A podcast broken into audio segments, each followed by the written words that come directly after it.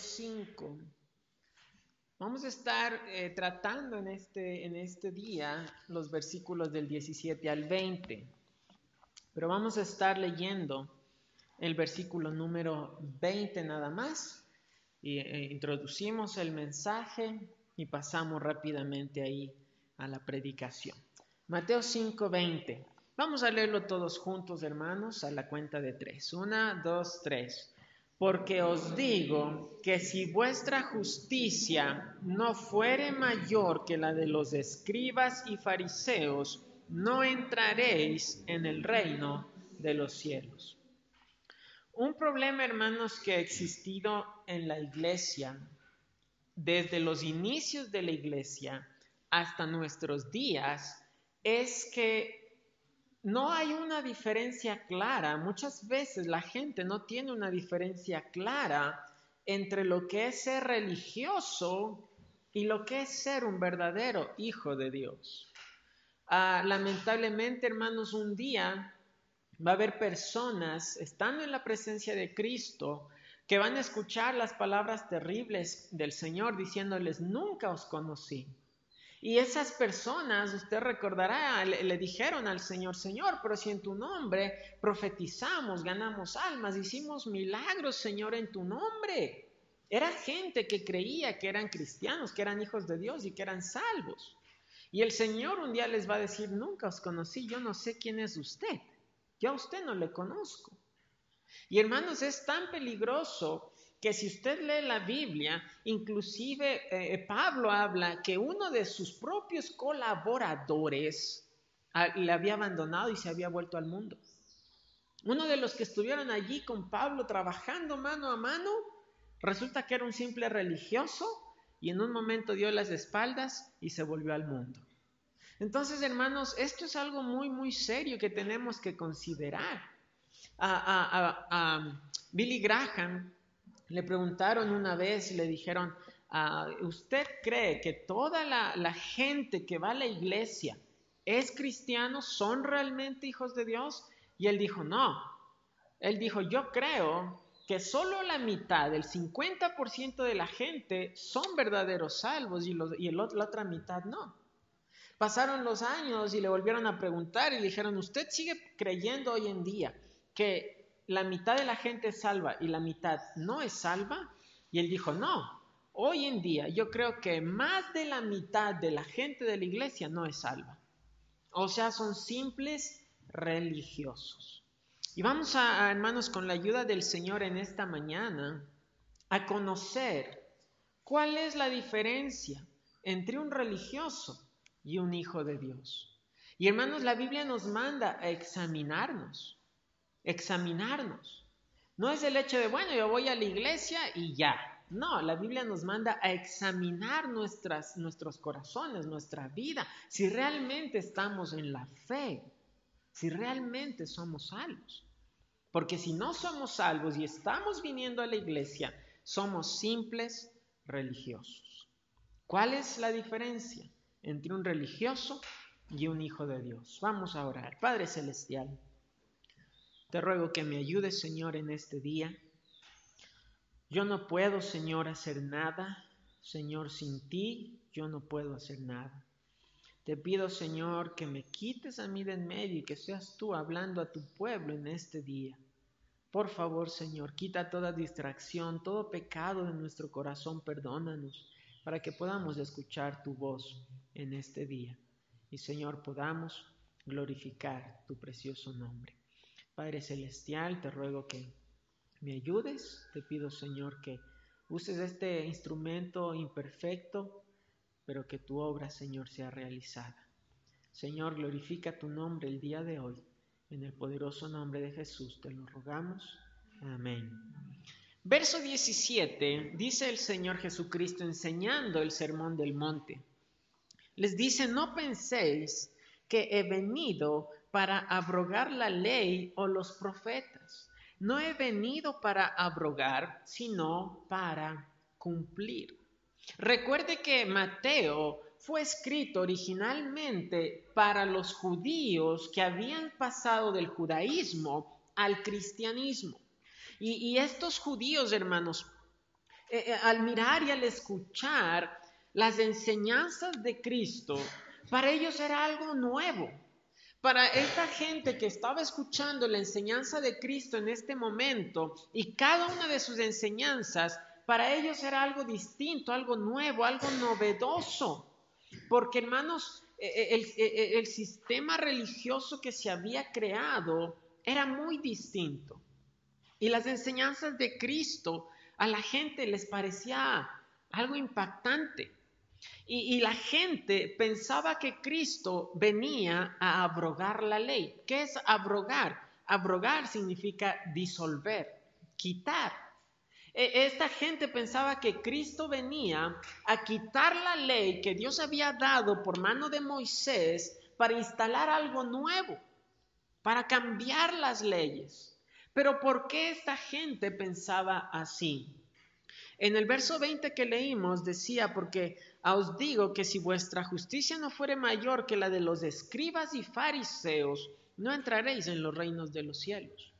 Eh, eh, eh, en el judaísmo, hermanos, los escribas, los fariseos, los saduceos habían cambiado la ley de Dios completamente. En el judaísmo, en ese tiempo, existían dos ramas de teología, dos enseñanzas.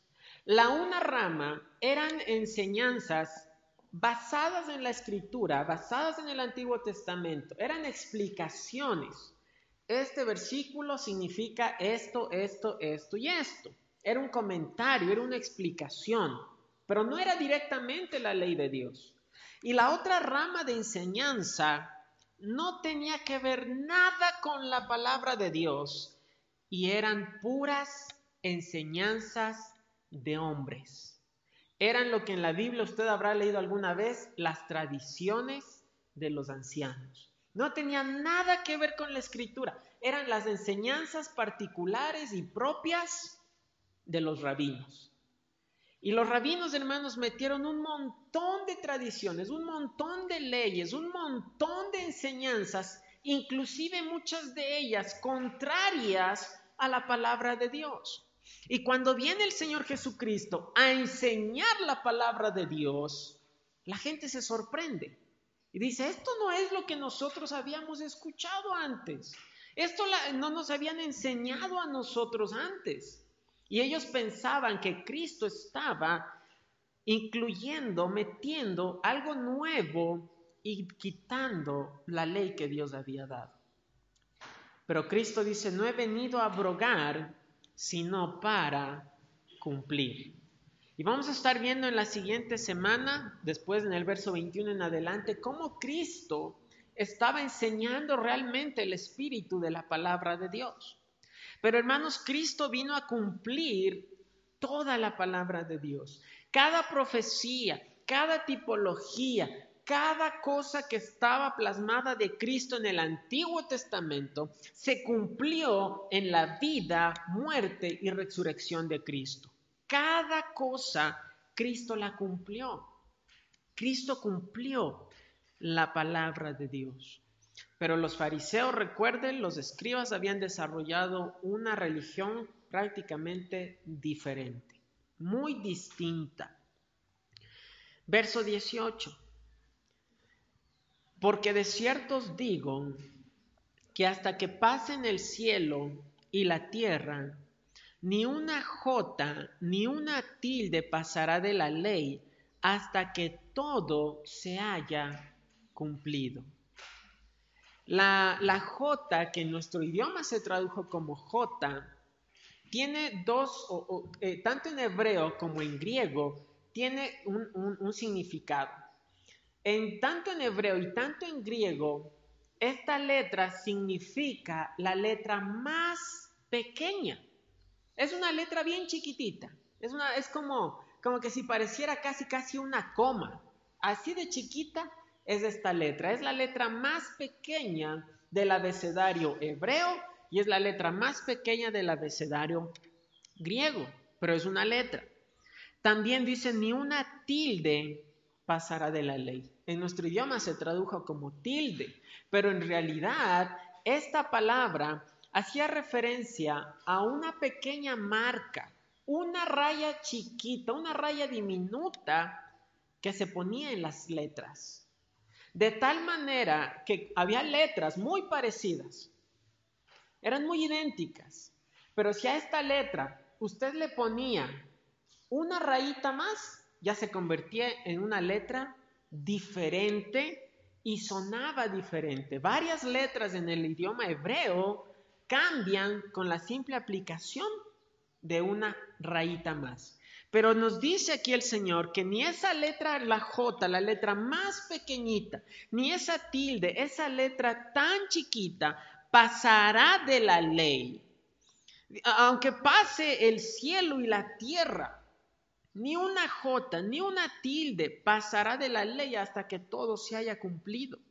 Querido hermano, querida hermana, cada segmento, cada parte de la escritura es importante. Cada sección, aún el Señor está diciendo, aún la letra más pequeña o la rayita más chiquitita es importante y un día se va a cumplir. Es importante la palabra de Dios y un día eh, todo, toda la escritura se va a cumplir. Hay cosas que ya se cumplieron, hay cosas que se están cumpliendo y hay cosas que se cumplirán en el futuro. Pero cada sección, cada segmento de la palabra de Dios se va a cumplir. Veíamos, hermanos, el día jueves, estudiando Génesis, cómo la palabra de Dios se cumplía cómo el Señor había prometido a Adán que de, la simiente de la mujer vendría el Redentor y se cumplió miles de años después. Dios le promete a David que de su linaje vendrá el Mesías y se cumplió mil años después. Cada sección de la escritura se cumple, mi hermano. A veces, hermanos, pensamos que como yo estoy andando mal, estoy en desobediencia a la palabra de Dios, pero como todavía no me pasa nada, ah, no ha sido verdad, tranquilo, no pasa nada. Alguien una vez se lanzó de un edificio de 50 pisos. Se lanzó. Cuando iba por el piso 30, dijo, ay, no es tan malo, todavía no me pasa nada. ¿Quiere decir que no le va a pasar algo? Le va a pasar algo. Que el Señor se, eh, eh, sea paciente, que el Señor eh, no, no envíe el castigo aún, no quiere decir que la, la palabra de Dios no se vaya a cumplir. Pero a veces, hermanos, nosotros pensamos que la escritura no, no se cumple. ¿A quién de nosotros, hermanos, nos ha pasado que leemos una promesa de Dios, pero sabemos que bien dentro en nuestro corazón estamos pensando, ay, ¿será cierto? ¿Será verdad? Ay, ojalá fuera verdad. Y, no confiamos que la palabra de Dios se va a cumplir. Y el Señor, hermanos, está diciendo que aún la letra más pequeñita de la escritura se va a cumplir y es importante. Aún lo más pequeño, cada parte de la escritura es importante. Verso 19 de manera que cualquiera que quebrante uno de estos mandamientos muy pequeños y así enseñe a los hombres, muy pequeño será llamado en el reino de los cielos, mas cualquiera que los haga y los enseñe, éste será llamado grande en el reino de los cielos. Porque os digo que si vuestra justicia no fuere mayor que la de los escribas y fariseos, esa expresión que viene literalmente dice, jamás entrará en el reino de los cielos. Y hermanos, tenemos que entender lo fuerte que estaba haciendo esta declaración. ¿Quiénes eran los escribas y quiénes eran los fariseos? Los escribas eran personas que estaban encargadas del estudio profundo de las escrituras. Los escribas estudiaban, leían, meditaban. Los escribas tenían la tarea de copiar minuciosamente la escritura. En ese tiempo no existía como hoy en día las imprentas. En una imprenta va y en un ratito salen un montón de libros. Con las máquinas que van imprimiendo salen rapidito. En ese tiempo tenía que ser a mano. Tomaban el libro original, y tomaban un, rollo de papel o de piel en blanco y empezaban a copiar lo que dice acá, lo copiaban acá. Y eran tan celosos en cuidar que no se copie con un error. Tenían que, eran muy minuciosos en copiar la escritura, en aprender la escritura, en estudiar la escritura. Se dice que Gamaliel, eh, quien fue el maestro de Pablo, antes de ser el apóstol Pablo, cuando perseguía cristianos, se dice que este profesor Gamaliel se había memorizado todo el Pentateuco. Génesis, Éxodo, Levítico, Números y Deuteronomio. A ese nivel llegaban los escribas en aprender la palabra de Dios. Estos escribas eran considerados de suma importancia muchas veces cuando había un juicio, llamaban a los escribas para que ellos digan qué dice la ley respecto a este problema, qué dice la ley respecto a esta situación. Los escribas eran considerados gente muy importante. También nos dice que nuestra justicia debe ser mayor que la de los fariseos. Un fariseo, la palabra fariseo, en realidad significa separado del pecado. Eso significa la palabra fariseo. Los fariseos creían que estaban separados del pecado. Y los fariseos, hermanos, habían desarrollado un nuevo sistema, una nueva religión. Los fariseos, los escribas se dieron cuenta que era imposible, que era imposible cumplir toda la ley de Dios. Entonces, ¿qué hicieron? Desarrollaron su propio sistema, desarrollaron su propia religión para justificarse a sí mismos. Y ellos enseñaban que solo con hacer esas cosas ya uno podía ir al cielo. Y el Señor les dice que si es por esas cosas, jamás entraréis en el reino de los cielos. Pero había otro problema adicional.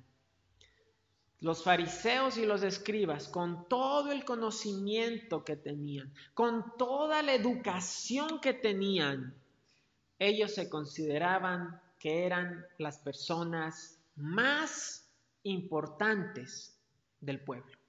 Ellos creían que eran los mejores, creían que eran los más grandes. Ellos se creían a sí mismos mejor que cualquier otra persona. Usted recuerda cuando el Señor Jesús enseñó aquella parábola, dos hombres fueron al templo a orar. El uno era publicano y el otro era fariseo.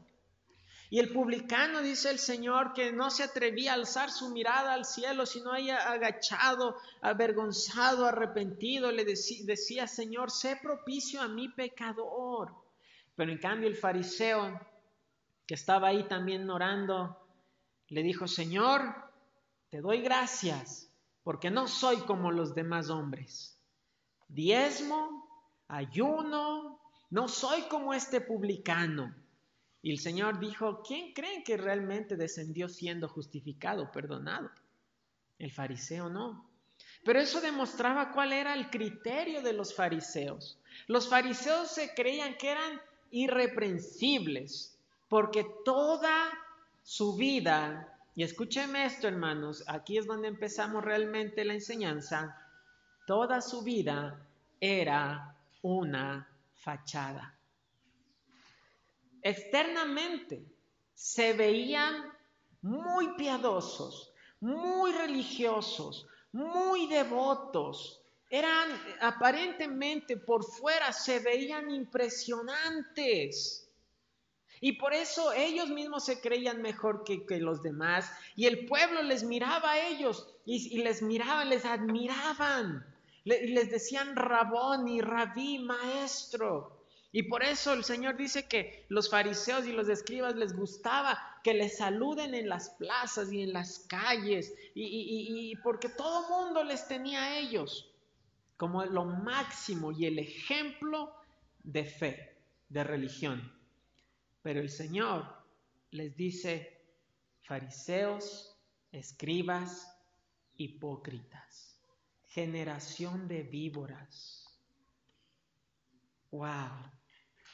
El Dios Todopoderoso les dijo a los fariseos, sepulcros blanqueados. En otras palabras, tumbas embellecidas, tumbas adornadas. Si ha visto usted a veces construyen tremendos mausoleos, tremendas estatuas, tremendos nichos, tremendas tumbas para algún familiar o alguna familia. ¿Si ha visto eso? Tremendos, bien adornados con unas mármoles y no sé si son reales esas esculturitas que disque oro, yo qué sé, pero bien, bien, bien bonito y le ponen flores y se ve bien bonito.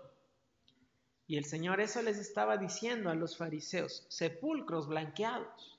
Por fuera se ven muy hermosos, se ven bonitos, por fuera impecables, pero dentro del sepulcro, dentro de la tumba, estáis llenos de huesos de muerto.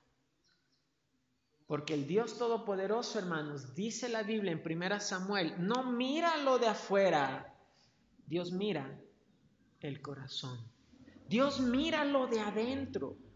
Y cuando el Señor dice que para ser salvo, que para entrar en el reino de los cielos, la justicia suya y mía y de la gente tiene que ser mayor a la justicia de los escribas y fariseos, todo mundo se cayó como condorito patas arriba. ¡Pop!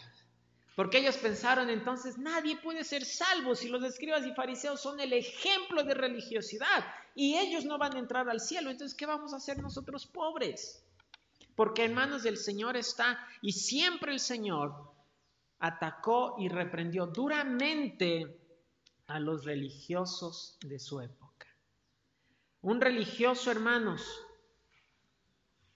lamentablemente es una persona que conoce la escritura, porque los fariseos y escribas eran los maestros de la escritura. Y un religioso es el que por más escritura que sepa, por más escritura que conozca, es simple fachada. Un religioso es, es, es aquel que se cree mejor que los demás, que se cree mejor que otros Ah, yo no, ese hermano que está batallando, ese hermano ya tanto tiempo en la iglesia y sigue en lo mismo. Y esa persona, y aquí, y ya le digo, y, y se cree que es el ejemplo de los demás. El religioso, hermanos, es aquel que se cree mejor que otros. El religioso, hermanos, es aquel que por más conocimiento de la palabra de Dios que tenga, no permite que la palabra de Dios obre en su corazón. Los fariseos y los escribas conocían la ley mejor que nadie, mejor que cualquiera, mejor que el pueblo. Ellos habían estudiado, ellos tenían estudios, pero por más escritura que sabían, no permitían que la palabra de Dios obre en sus corazones. Y eso, hermanos, nos convierte en religiosos. No importa cuánto usted conozca de la escritura, si usted no la sabe, si usted no permite que haga la obra en su corazón, usted se está convirtiendo, usted es un simple religioso. Yo recuerdo tiempo atrás, había una persona que, que me andaba contactando bastante seguido y me preguntaba y me decía, ¿en qué parte de la Biblia está esto? Se está en tal parte. ¿Qué significa este versículo? Y yo le contestaba. Después me fui dando cuenta que esta persona lo único que estaba haciendo es llenar acá arriba el coco con montón de información para luego andar presumiendo ante otros de cuánto sabía la escritura. Y me doy cuenta que esa persona está viviendo de, una forma que no agrada a Dios, pero cuando usted habla con esa persona, tiene mucho conocimiento. Y hermanos, eso nos convierte en simples religiosos. Eso, hermanos, nos convierte en simples personas religiosas. Así como un católico, hermano, así como un testigo Así somos nosotros, simples religiosos, cada vez que sabemos la escritura y no la obedecemos. Cada vez que escuchamos una predicación y no la obedecemos. Cada vez que vemos que Dios nos habla a través de la escritura y no la obedecemos. Dios nos dice una cosa, pero nosotros nos rehusamos a obedecerle y nos convertimos en simples religiosos. Y el religioso empieza a autojustificarse. No, es que yo estoy bien, el que está mal es el otro, el que está mal es el pastor, el que está mal es el hermano, por esto y por esto y por esto, y nos empezamos a autojustificar. Y Dios nos está diciendo, mira, estás mal, mira, tienes que cambiar en esta área, estás siendo un desobediente a tus padres, estás andando en contra de la palabra de Dios, no hay resultados en tu vida, no hay cambios, no hay fruto en tu vida, te estoy hablando y no quieres obedecer, pero nosotros nos autojustificamos, tapamos nuestros oídos, apagamos al Espíritu para que ya no nos siga no nos siga haciendo, redarguyendo, haciéndonos ver nuestro pecado. El religioso, hermanos, por más palabra que sepa, la palabra de Dios no obra en su vida. El religioso, hermanos, lamentablemente se cree mejor que otros. El religioso se cree que es más grande que los demás y por tanto los demás tienen que atenderle, tienen que preocuparse por él, los demás tienen que velar por él, los demás tienen que honrarle a él. Yo hermanos, prefiero, siempre he preferido, casi nunca hago eso. Si algo hacemos en la iglesia, si algo eh, hay alguna actividad y hermanos colaborando, yo prefiero, hermanos, en lo personal, no dar nombres. No, no, no, no voy a decir gracias hermano fulano, gracias hermana fulana por esto y por esto, y gracias a esta familia. ¿Por, ¿por qué hermanos? Porque se me olvida y lo que es peor, los religiosos quieren que el pastor los nombre. Los religiosos están esperando que el pastor diga, ¡ay, me nombró a mí! Y cuando el pastor no los nombra, se resienten y se enojan. Entonces mejor no decimos nombres, porque el religioso, hermano, se cree mejor. Así se creían los fariseos y los escribas, mejor que las demás personas. Ellos consideraban y les decían indoctos, ignorantes a quienes no habían recibido estudios rabínicos. Aquellos que no habían ido a una escuela teológica y recibir enseñanzas, ellos les decían indoctos, ignorantes, gente del vulgo, gente sin letras gente que no sabe, porque ellos se consideraban que eran lo mejor. Pero ¿qué les dice el Señor? Verso 19. De manera que cualquiera que quebrante uno de estos mandamientos muy pequeños y así enseña a los hombres, muy pequeño será llamado en el reino de los cielos. Los fariseos, los escribas, ellos clasificaban los mandamientos de la ley de Dios y los clasificaban como mandamientos livianos o mandamientos pequeños y otros mandamientos pesados, mandamientos importantes. Y pues si uno rompió un mandamiento muy pequeño, pues es un mandamiento pequeño, no pasa nada. Y el Señor les dice, cualquiera que rompe un mandamiento de estos muy pequeños, que ellos juzgaban pequeños, delante de los ojos de Dios, también es considerado una persona pequeña. Poca estima ante los ojos de Dios. ¿A qué me refiero? Con, un ejemplo, hermanos. La Biblia habla que el Señor Jesucristo reprendió una vez a los fariseos por la enseñanza del corbán. Y el corbán era una filosofía farisea que decía, es mi ofrenda a Dios todo con lo que pueda ayudarte, cuando un hombre le decía eso a sus padres. La Biblia manda honrar a los padres y eso incluye que cuando los padres envejecen, los hijos puedan ayudar material, económicamente a los padres. Y, los fariseos estaban diciendo, la enseñanza de los fariseos con el corbán era, en lugar de ayudar económicamente a tus padres, utiliza ese dinero, utiliza eso para darlo como ofrenda a Dios. Y es más importante dar ofrenda a Dios. Y los padres eran deshonrados. Y esas enseñanzas daban los fariseos. Y el Señor les dice que aunque ellos eran, se creían a sí mismos grandes, delante de Dios eran muy pequeños. El religioso, hermanos, el religioso es pura fachada. Por dentro el religioso está lleno de huesos de muertos, por dentro el religioso está lleno de ira, lleno de rencor, lleno de odio, el religioso está lleno de lujuria, el religioso está lleno de pecado, eh, eh, el religioso está lleno de mentiras, el religioso está lleno de envidias, el religioso, hermanos, está por dentro como dentro de un sepulcro, pero por fuera se ve impecable. Es el que, el que el, mejor ejemplo de cristiano. El, religioso, por más que sepa la palabra de Dios, no permite que la palabra de Dios obre en su corazón. El religioso cuando no está en la iglesia o cuando el pastor no le mira o cuando los hermanos no le miran, está viendo porquerías en el teléfono. Está viendo, eh, teniendo malos pensamientos. Está haciendo cosas indebidas está eh, a escondidas desobedeciendo y deshonrando a sus padres. Está a escondidas deshonrando a su esposo.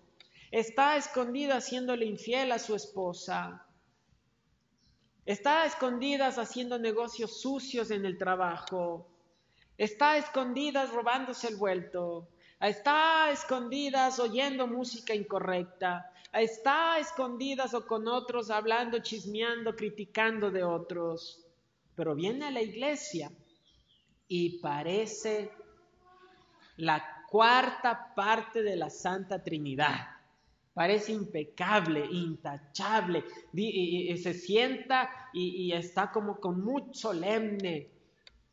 parece el más estricto de todos los cristianos, parece el más devoto de todos el que nunca falta un servicio, el que nunca viste indecentemente, pero por dentro, pero por dentro lleno de malicia. Y no importa cuánto hagamos externamente, hermanos, el Señor conoce el corazón. Y a esas personas tristemente un día el Señor les va a decir, nunca os conocí, no sé quién eres apartaos de mí, quítate de mí, aléjate de mí, hacedor de maldad. Ay Señor, pero si en tu nombre hasta hicimos milagros, fuera de aquí, hacedor de maldad. Eso es fuertísimo. Eso es impresionante. Y nuevamente, analice su vida. Nuevamente usted tiene que analizar si la palabra de Dios está obrando en su corazón. Si usted puede, eh, eh, eh, si, si, su familia podría decir que usted cada día está pareciéndose más a Cristo. Eh, eh, eh, si, el Señor hiciera un examen hoy en día a todos nosotros y pusiera en una pantalla nuestros resultados, nuestras vidas, podría el Señor decir que cada vez usted está creciendo en santidad, que cada vez usted ama más a Dios, que cada vez usted está teniendo victoria sobre el pecado, que cada vez sus pensamientos son más pensamientos que agradan a Dios, si cada vez sus actos agradan a Dios. ¿Qué diría el, el Señor? De nosotros. El Hijo de Dios es aquel que obedece la palabra de Dios. En el verso 19, de manera que cualquiera que quebrante uno de estos mandamientos muy pequeños y así enseña a los hombres, muy pequeño será llamado en el reino de los cielos. Ese es el religioso. Mas cualquiera que los haga. La característica de un hijo de Dios es la obediencia. Póngale la palabra obediencia todas en mayúsculas y bien resaltadas. Obediencia es la mayor característica de un verdadero hijo de Dios. El verdadero Hijo de Dios no vive por las apariencias. El verdadero Hijo de Dios no, no es aquel que solo su expresión, su apariencia, lo que se ve parece estricto y religioso, y parece piadoso, y parece devoto, y parece cristiano. El Hijo de Dios es aquel que obedece a Dios aún en las cosas más íntimas y pequeñas. Los pensamientos que usted y yo tenemos, nadie los puede ver excepto Dios. El religioso no le interesa y da rienda suelta a cualquier clase de pecado. El Señor les dijo a los fariseos y a los escribas, hipócritas, que devoráis las casas de las viudas y por excusa hacéis largas oraciones. Ese es un religioso.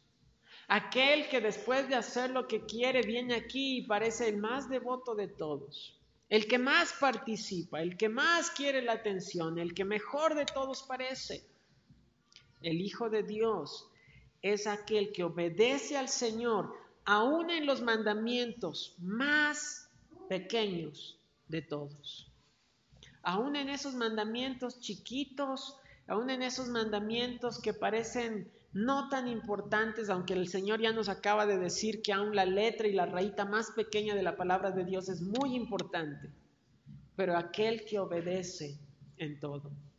Aquel que cuando el Señor le dice, mira, eh, tener ese tipo de pensamientos es pecado y rápidamente le dice, Señor, limpia mi mente. Tener, mira, lo que tú estás haciendo está mal y esa persona inmediatamente quiere cambiar su vida para empezar a agradar a Dios. Aquel que está desobedeciendo a sus padres y se da cuenta que a Dios no le agrada y entonces se propone ser obediente a Dios. Ese es un verdadero hijo de Dios, aquel que obedece la escritura. Aquel que le dice, Señor, lava mi corazón, Señor, limpia mi corazón, porque mi corazón está lleno de maldad todavía. Señor, quiero tener el corazón de Cristo. Señor, obra con tu palabra en mi vida. Señor, quiero que mi vida te sea agradable. Señor, quiero ser un instrumento en tus manos. Por favor, límpiame. Aquel que la palabra de Dios obra en su corazón. Hermanos, mucha gente sabe la Biblia al derecho y al revés. Saben la Biblia mejor que usted y que yo.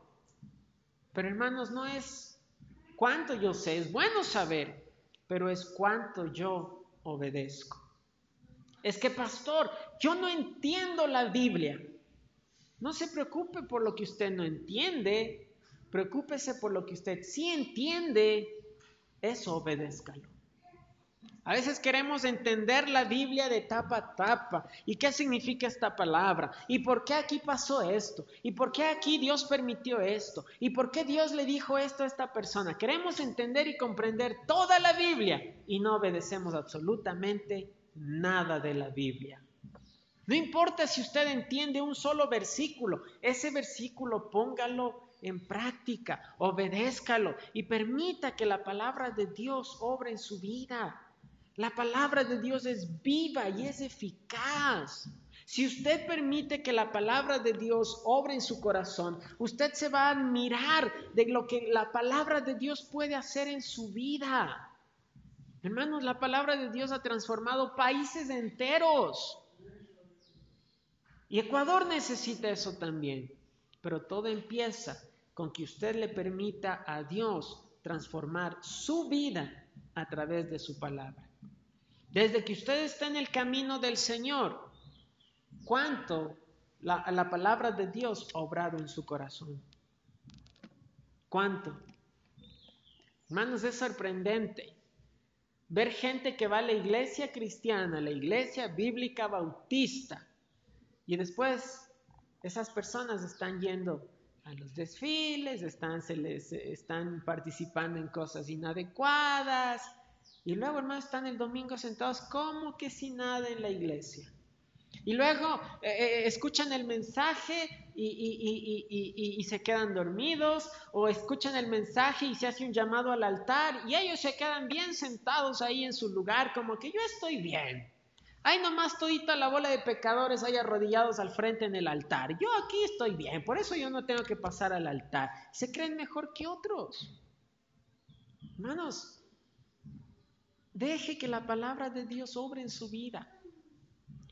Lo, lo que más temor le debería dar, mi hermano, mi hermana, es que un día delante de la presencia del Señor usted parta de este mundo y usted esté bien contento pensando que ya se va a la patria celestial y cuando de pronto abre sus ojos en un lugar de castigo y tormento.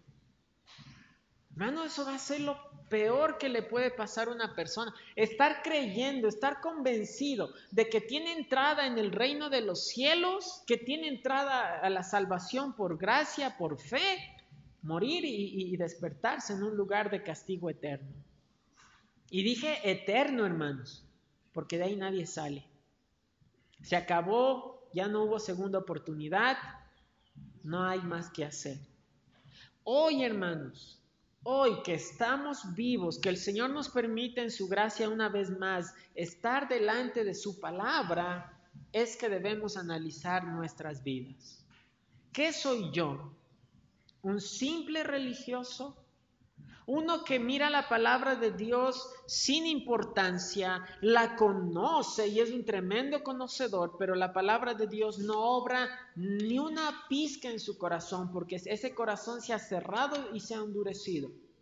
O es realmente alguien que quiere ver su vida transformada por la palabra de Dios. Yo creo, hermanos, que este año 2020 nos va a quedar bien, bien perfecto como un año de referencia. Aparte que es del año 2020, 20 sobre 20, un número fácil de recordar, y es del año de la pandemia. Nunca se nos va a olvidar este año.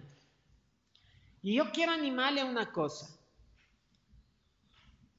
De aquí a un año, analice su vida ahorita. ¿Cómo está su vida ahorita? ¿Cómo está su corazón? Es un corazón que le sigue dando lugar a la envidia, a la ira, al enojo, a la lujuria, a las mentiras, a los celos, le está dando lugar todavía al pecado. Y analice su vida el próximo año, en el, en el 2021. Y haga usted mismo un análisis. ¿Cuánto mi vida ha cambiado? Por el poder de la palabra de Dios en mi corazón. Si Dios nos da salud y vida, y usted de aquí al próximo año no puede notar ni un cambio en su vida, probablemente usted está viviendo como un simple religioso. Probablemente su vida es un engaño. Probablemente el hecho de que usted venga aquí a la iglesia sea simplemente a calentar la silla. Haga un análisis en su vida. La palabra de Dios tiene un tremendo poder e importancia, de manera que se va a cumplir. Y más rápido va a pasar cielo y tierra, y la palabra de Dios no va a pasar. La palabra de Dios, hermanos, ha sobrevivido miles de años, miles de años, y sigue siendo de actualidad, y sigue teniendo poder. La palabra de Dios no pasa, la palabra de Dios se cumple y tiene poder para transformar su vida si es que usted es un hijo de Dios. Si usted es realmente un hijo, una hija de Dios. Analice su vida. Quiero hacer un llamado especial a los niños y jóvenes. Analicen su vida. Analicen su vida. Muchas veces los niños y los jóvenes vienen nomás a la iglesia porque papá y mamá vienen y los traen. Entonces ellos vienen. Pero ¿cómo está realmente joven, señorita, niño, niña, tu corazón? ¿Cómo es realmente su relación con el Señor? Y mi hermano, mi hermana, usted y yo tenemos que ser los ejemplos. ¿Religioso? O hijo de Dios. Vamos a orar y le ruego que mientras oremos, usted analice su vida delante del Señor.